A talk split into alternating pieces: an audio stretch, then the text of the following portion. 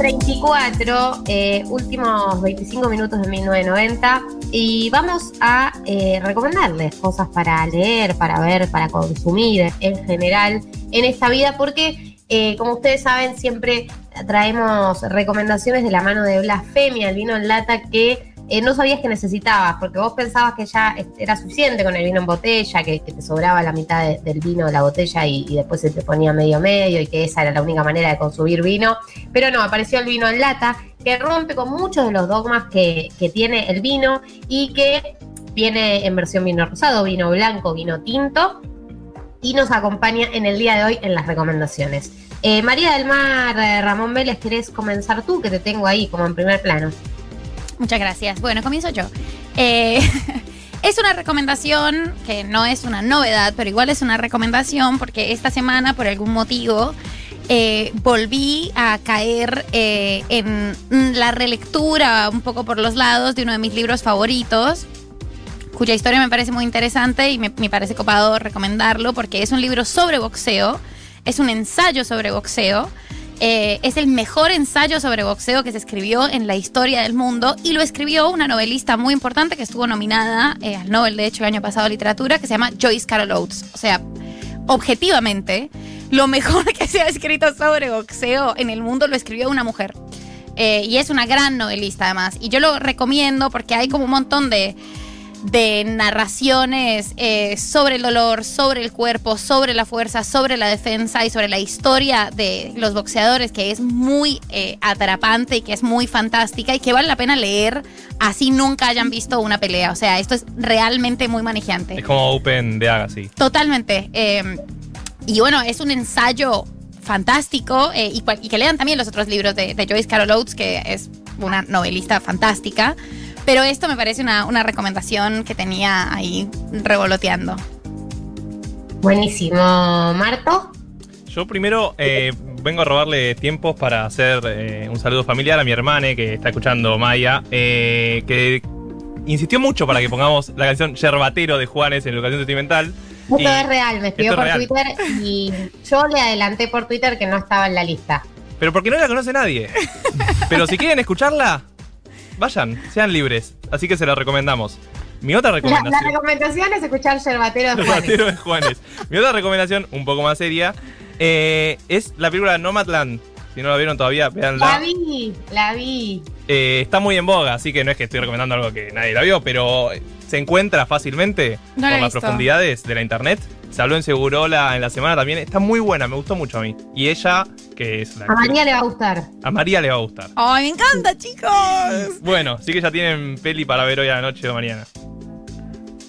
Buenísimo. Eh, eh, Andy, yo sé que estás ahí, en algún lado, haciendo patria. Eh, no sé si mm, tenés alguna recomendación para hacer o te estoy poniendo un aprieto. No, no, no, tengo, tengo. Hola, hola Gali, hola, Marto, hola, María. Increíble verlos. Son, son personas de verdad, no lo puedo creer. Eran voces hasta acá nada más. Este, bueno, sí, tengo dos recomendaciones breves me voy a, quedar con, lo mío, que es el, deporte. Eh, un newsletter que, consumo, que uso y consumo, como decís vos, Gali, que es eh, Outsiders del señor Matías Baldo, que lo pueden encontrar en, sus redes, en, Twitter y demás, arroba Matías Baldo.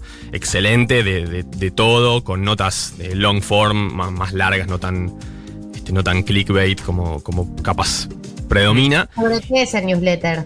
El newsletter es de deporte, pero a, ver, este, combina deporte con causas sociales. De hecho, le, aviso que le robé muchísimos de, datos que voy a contar ahora en la, en la columna del, newsletter de Mati. Este, y por otro lado, un podcast que también es, este, de analítica y, se ha vinculado al deporte, pero con la analítica que se llama Big Data Sports, este, que lo hacen Marcelo Gantman y Agustín Jiménez. Eh, espectacular. Así que bueno, ahí están las dos recomendaciones.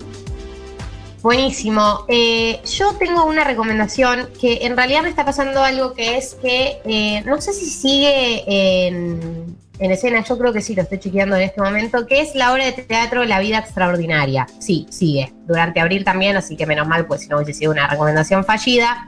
La vida extraordinaria es eh, la obra de teatro de Mariano Tenconi, Blanco. Em, no la recomendé acá todavía, ¿no? Pasa igual. El público tengo una discordia de dónde digo qué. No, aparte fuera, fuera del aire, lo hablamos, pero no al aire, me parece. Bueno. Vamos a ir juntas. Eh. Ay, mirá cómo tiró. Tiró, tiró el palito. se picó. Eh, no, a mí me tocó, me, me tocó aislamiento.